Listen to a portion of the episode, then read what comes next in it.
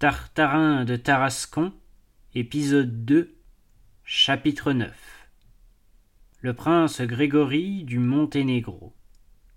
Il y avait deux grandes semaines que l'infortuné Tartarin cherchait sa dame algérienne, et très vraisemblablement il la chercherait encore si la providence des amants n'était venue à son aide sous les traits d'un gentilhomme monténégrin. Voici. En hiver, toutes les nuits de samedi, le grand théâtre d'Alger donne son bal masqué, ni plus ni moins que l'opéra. C'est l'éternel et insipide bal masqué de province.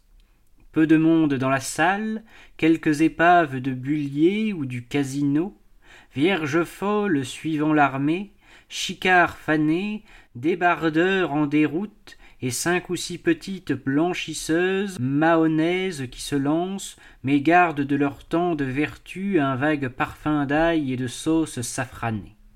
Le vrai coup d'œil n'est pas là. Il est au foyer, transformé pour la circonstance en salon de jeu.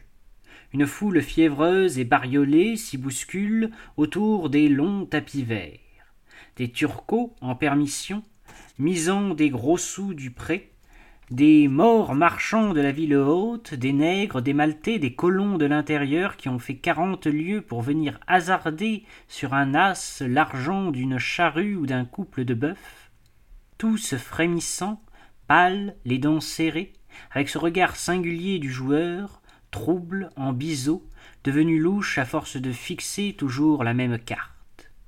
Plus loin, ce sont des tribus de juifs algériens jouant en famille. Les hommes ont le costume oriental hideusement agrémenté de bas bleus et de casquettes de velours. Les femmes, bouffies et blafardes, se tiennent toutes raides dans leurs étroits plastrons d'or. Groupée autour des tables, toute la tribu piaille, se concerte, compte sur ses doigts et joue peu.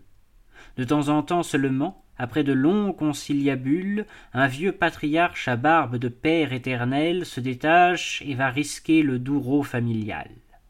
C'est alors, tant que la partie dure, un scintillement d'yeux hébraïques tournés vers la table, terribles yeux d'aimants noirs qui font frétiller les pièces d'or sur le tapis et finissent par les attirer tout doucement comme un fil. Puis des querelles, des batailles, des jurons de tous les pays, des cris fous dans toutes les langues, des couteaux qu'on dégaine, la garde qui monte, de l'argent qui manque. C'est au milieu de ces saturnales que le grand Tartarin était venu s'égarer un soir pour chercher l'oubli et la paix du cœur. Le héros s'en allait seul, dans la foule, pensant malgré tout à sa moresque, quand, tout à coup, à une table de jeu par-dessus les cris, le bruit de l'or, deux voix irritées s'élevèrent. Je vous dis qu'il manque vingt francs, monsieur. Monsieur? Après, monsieur. Apprenez à qui vous parlez, monsieur. Je ne demande pas mieux, monsieur. Je suis le prince Grégory du Monténégro, monsieur. À ce nom, Tartarin, tout ému, fendit la foule et vint se placer au premier rang, joyeux et fier de retrouver son prince, ce prince monténégrin si poli dont il avait ébauché la connaissance à bord du paquebot. Malheureusement, ce titre d'altesse, qui avait tant ébloui le bon tarasconnais, ne produisit pas le moindre impression sur l'officier des chasseurs avec qui le prince avait son algarade. Me voilà bien avancé, fit le militaire, en ricanant, puis se tournant vers la galerie, Grégory du Monténégro. Qui connaît ça? Personne. Tartarin, indigné, fit un pas en avant. Pardon, je connais le prince, dit-il d'une voix très ferme et de son plus bel accent tarasconnais. L'officier des chasseurs le regarda un moment, bien en face, puis levant les épaules. Allons, c'est bon, partagez-vous les vingt francs qui manquent et qu'il n'en soit plus question. Là-dessus, il tourna le dos et se perdit dans la foule. Le fougueux Tartarin voulut s'élancer derrière lui, mais le prince l'en empêcha. Laissez, j'en fais mon affaire. Et prenant le Tarasconnais par le bras, il l'entraîna dehors rapidement. Dès qu'ils furent sur la place, le prince Grégory du Monténégro se découvrit, tendit la main à notre héros, et, se rappelant vaguement son nom, commença d'une voix vibrante. Monsieur Barbarin. Tartarin, souffla l'autre timidement. Tartarin, Barbarin, n'importe. Entre nous maintenant, c'est à la vie, à la mort. Et le noble monténégrin lui secoua la main avec une farouche énergie. Vous pensez si le Tarasconnais était fier. Prince, prince, répétait-il avec ivresse. Un quart d'heure après, ces deux messieurs étaient installés au restaurant des Platanes, agréable maison de nuit dont les terrasses plongent sur la mer, et là, devant une forte salade russe arrosée d'un joli vin de Crescia, on renoua connaissance. Vous ne pouvez rien imaginer de plus séduisant que ce prince monténégrin. Mince, fin, les cheveux crépus, frisés au petit fer, rasés à la pierre ponce, constellé d'ordres bizarres, il avait l'œil futé, le geste câlin et un accent vaguement italien qui lui donnait un faux air de Mazarin sans moustache.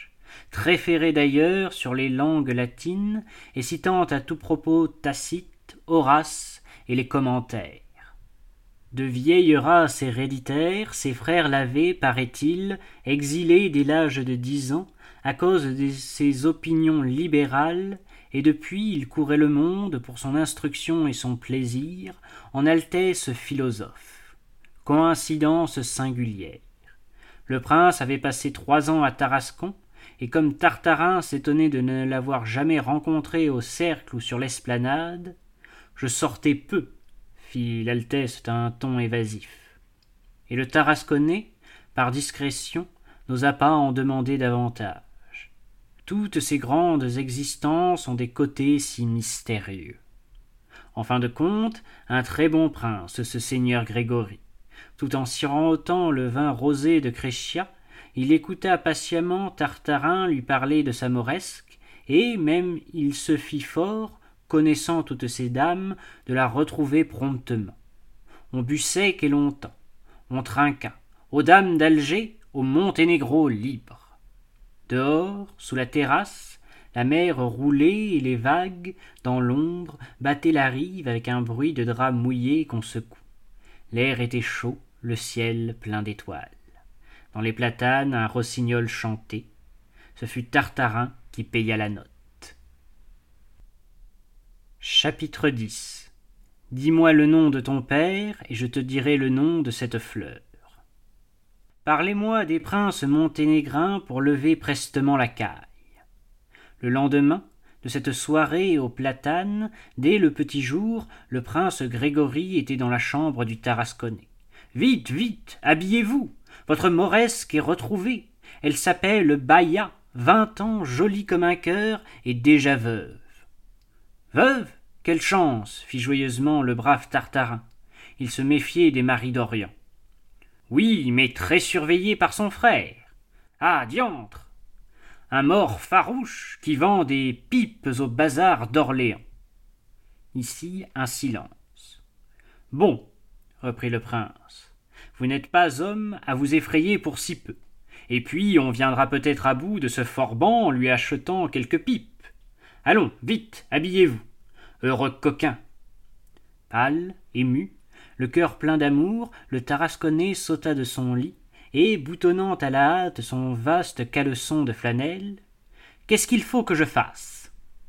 Écrire à la dame, tout simplement, et lui demander un rendez-vous.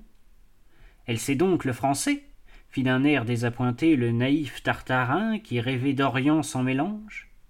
Elle n'en sait pas un mot, répondit le prince imperturbablement. Mais vous allez me dicter la lettre et je traduirai à mesure. Ô prince, que de bonté Et le Tarasconnais se mit à marcher à grands pas dans la chambre silencieux et se recueillant.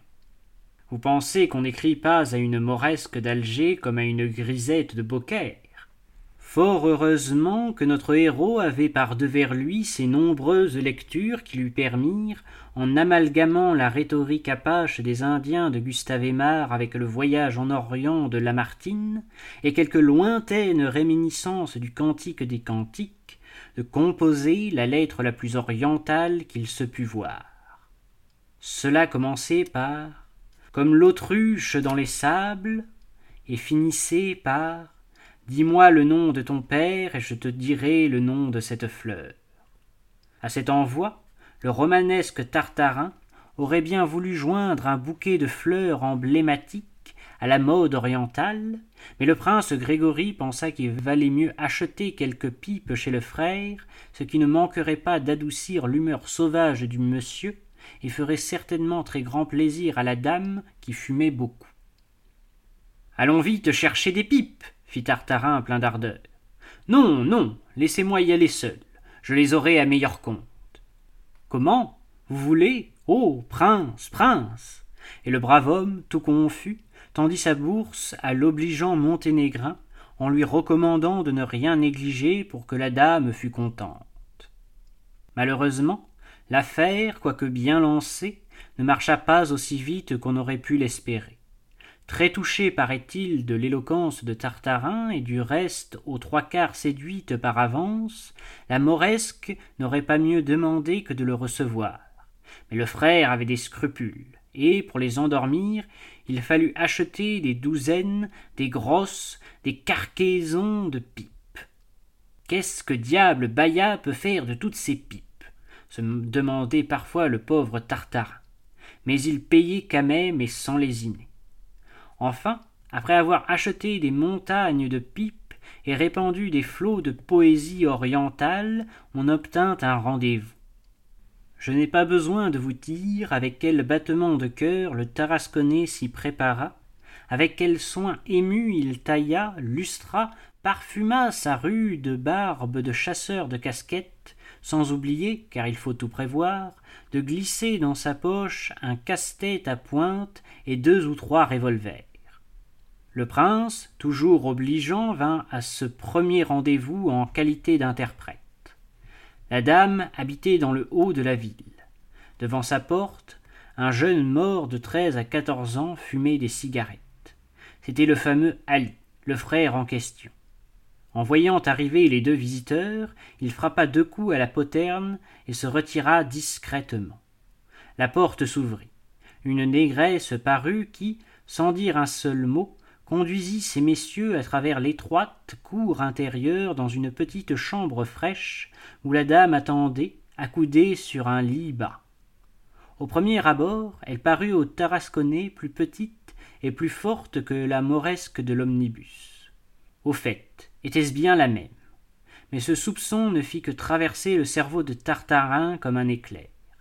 La dame était si jolie ainsi, avec ses pieds nus, ses doigts grassouillés chargés de bagues, roses, fines, et sous son corselet de drap doré, sous les ramages de sa robe à fleurs laissant deviner une aimable personne un peu boulotte, friande à point et ronde de partout. Le tuyau d'ambre d'un narguilé fumait à ses lèvres et l'enveloppait toute d'une gloire de fumée blonde. En entrant, le tarasconnais posa une main sur son cœur et s'inclina le plus mauresquement possible en roulant de gros yeux passionnés. Baïa le regarda un moment sans rien dire. Puis, lâchant son tuyau d'ambre, se renversa en arrière, cacha sa tête dans ses mains, et l'on ne vit plus que son cou blanc qu'un fou rire faisait danser comme un sac rempli de perles. Chapitre 11 Sidi Tartri Ben Tartri Si vous entriez un soir à la veillée chez les cafetiers algériens de la ville haute, vous entendriez encore aujourd'hui les morts causer entre eux, avec des clignements d'yeux et des petits rires, d'un certain Sidi Tartri Ben Tartri, européen aimable et riche, qui, voici quelques années déjà, vivait dans les hauts quartiers avec une petite dame du cru appelée Baïa. Le Sidi Tartri en question, qui a laissé de si gais souvenirs autour de la Casbah, n'est autre, on le devine, que notre Tartarin. Qu'est-ce que vous voulez? Il y a comme cela dans la vie des saints et des héros des heures d'aveuglement, de troubles, de défaillance. L'illustre Tarasconnais n'en fut pas plus exempt qu'un autre, et c'est pourquoi, deux mois durant, oublieux des lions et de la gloire, il se grisa d'amour oriental et s'endormit, comme Hannibal à Capoue dans les délices d'Alger la Blanche. Le brave homme avait loué, au cœur de la ville arabe, une jolie maisonnette indigène avec cour intérieure, bananiers, galeries fraîches et fontaines. Il vivait là, loin de tout bruit, en compagnie de sa mauresque. Mort lui-même de la tête aux pieds, soufflant tous les jours dans son narguilé et mangeant des confitures au musc.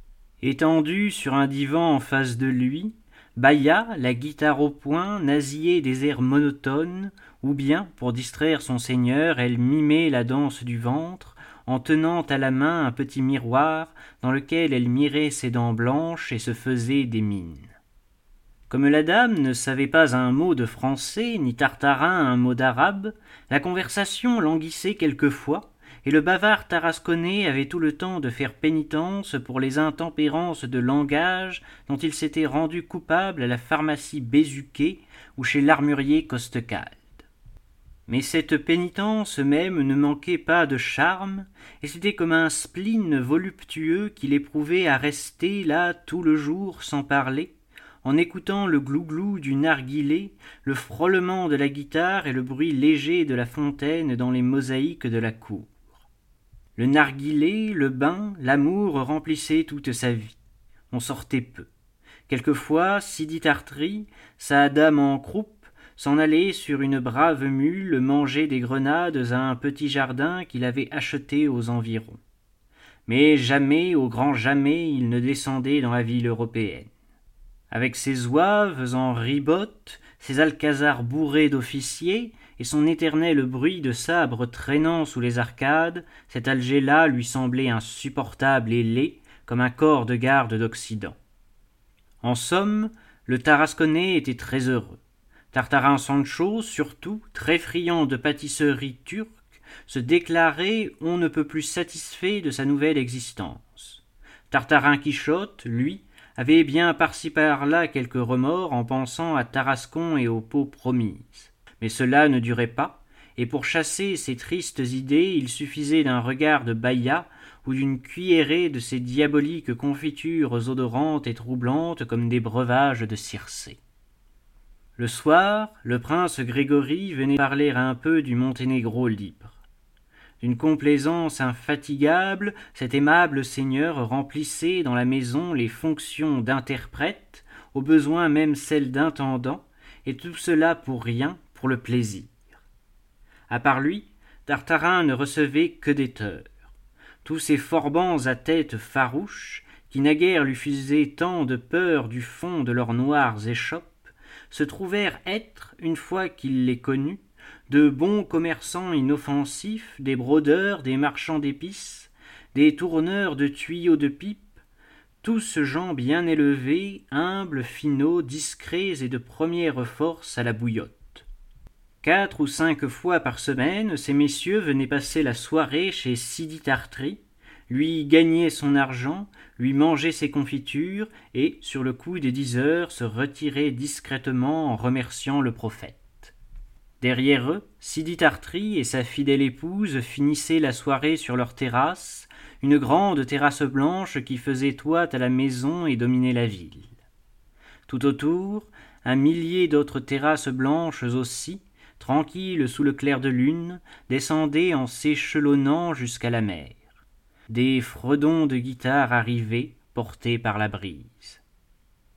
Soudain, comme un bouquet d'étoiles, une grande mélodie claire s'égrenait doucement dans le ciel, et, sur le minaret de la mosquée voisine, un beau muezzin apparaissait, découpant son ombre blanche dans le bleu profond de la nuit, et chantant la gloire d'Allah avec une voix merveilleuse qui remplissait l'horizon. Aussitôt, Baya lâchait sa guitare, et ses grands yeux tournés vers le muezzin semblaient boire la prière avec délice. Tant que le chant durait, elle restait là, frissonnante, extasiée, comme une sainte Thérèse d'Orient. Tartarin, tout ému, la regardait prier et pensait en lui-même que c'était une forte et belle religion, celle qui pouvait causer des ivresses de foi pareilles. Tarascon, voile-toi la face, ton Tartarin songeait à se faire renégat. Chapitre on nous écrit de Tarascon. Par un bel après-midi de ciel bleu et de brise tiède, Sidi Tartry à califourchon sur sa mule revenait tout seul de son petit clos. Les jambes écartées par de larges couffins en sparterie que gonflaient les cédras et les pastèques, bercé au bruit de ses grands étriers, et suivant de tout son corps le balin ballant de la bête, le brave homme s'en allait ainsi dans un paysage adorable, les deux mains croisées sur son ventre, aux trois quarts assoupies par le bien-être et la chaleur. Tout à coup, en entrant dans la ville, un appel formidable le réveilla. Hé, monstre de sort, on dirait monsieur Tartarin. À ce nom de Tartarin, à cet accent joyeusement méridional, le Tarasconnais leva la tête et aperçut à deux pas de lui la brave figure tannée de maître Barbassou, le capitaine du Zouave, qui prenait l'absinthe en fumant sa pipe sur la porte d'un petit café. Eh. Adieu, Barbassou, fit Tartarin en arrêtant sa mule. Au lieu de lui répondre, Barbassou le regarda un moment avec de grands yeux, puis le voilà partir à rire, à rire tellement que Sidi Tartry en resta tout interloqué, le derrière sur ses pastèques. Turban, mon pauvre monsieur Tartarin? C'est donc vrai ce qu'on dit. Vous vous êtes fêteur. Et la petite Baya, est-ce qu'elle chante toujours Marco la Belle? Marco la Belle fit Tartarin indigné. Apprenez, capitaine, que la personne dont vous parlez est une honnête fille morte et qu'elle ne sait pas un mot de français. Baya, pas un mot de français? D'où sortez-vous donc? Et le brave capitaine se mit à rire plus fort. Puis, voyant la mine du pauvre Sidi Tartry qui s'allongeait, il se ravisa. Au fait, ce n'est peut-être pas la même. Mettons que j'ai confondu. Seulement, voyez-vous, monsieur Tartarin, vous ferez tout de même bien de vous méfier des mauresques algériennes et des princes du Monténégro. Tartarin se dressa sur ses étriers en faisant sa moue. Le prince est mon ami, capitaine. Bon, bon, ne nous fâchons pas. Vous ne prenez pas une absinthe, non Rien à faire dire au pays Non plus Eh bien, alors bon voyage. À ce propos, collègue, j'ai là du bon tabac de France. Si vous en vouliez emporter quelques pipes, prenez donc, prenez donc, ça vous fera du bien. Ce sont vos sacrés tabacs d'Orient qui vous barbouillent les idées. Là-dessus, le capitaine retourna à son absinthe et Tartarin, tout pensif, reprit au petit galop le chemin de sa maisonnette. Bien que sa grande âme se refusât à rien en croire, les insinuations de Barbassou l'avaient attristé puis ses jurons du cru, l'accent de là-bas, tout cela éveillait en lui de vagues remords. Au logis, il ne trouva personne. Baïa était au bain. La négresse lui parut laide, la maison triste. En proie à une indéfinissable mélancolie, il vint s'asseoir près de la fontaine et bourra une pipe avec le tabac de Barbassou. Ce tabac était enveloppé dans un fragment du sémaphore. En le déployant, le nom de sa ville natale lui sauta aux yeux. On nous écrit de Tarascon. La ville est dans les transes. Tartarin, le tueur de lions, parti pour chasser les grands félins en Afrique, n'a pas donné de ses nouvelles depuis plusieurs mois. Qu'est devenu notre héroïque compatriote On ose à peine se le demander. Quand on a connu comme nous cette tête ardente, cette audace, ce besoin d'aventure, a-t-il été, comme tant d'autres, englouti dans le sable Ou bien est-il tombé sous les dents meurtrières d'un de ces monstres de l'Atlas dont il avait promis les peaux à la municipalité? Terrible incertitude. Pourtant, les marchands nègres, venus à la foire de Beaucaire, prétendent avoir rencontré en plein désert un Européen dont le signalement se rapportait au sien et qui se dirigeait vers Tombouctou. Dieu nous garde notre Tartarin. Quand il lut cela, le Tarasconnais rougit, pâlit, frissonna. Tout Tarascon lui apparut, le cercle, les chasseurs de casquettes, le fauteuil vert chez Costegalde, et, planant au-dessus comme un aigle déployé, la formidable moustache du brave commandant Bravida.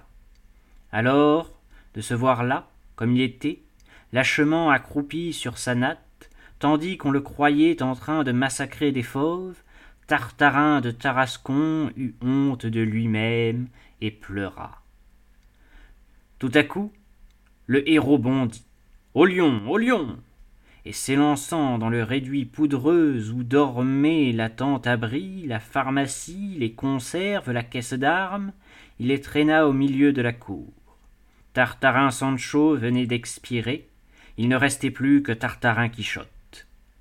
Le temps d'inspecter son matériel, de s'armer, de s'arnacher, de rechausser ses grandes bottes, d'écrire deux mots au prince pour lui confier Baïa, le temps de glisser sous l'enveloppe quelques billets bleus mouillés de larmes, et l'intrépide tarasconnais roulait en diligence sur la route de Blida, laissant à la maison sa négresse stupéfaite devant le narguilé, le turban, les babouches, toute la défroque musulmane de Sidi Tartri, qui traînait piteusement sous les petits trèfles blancs de la galerie.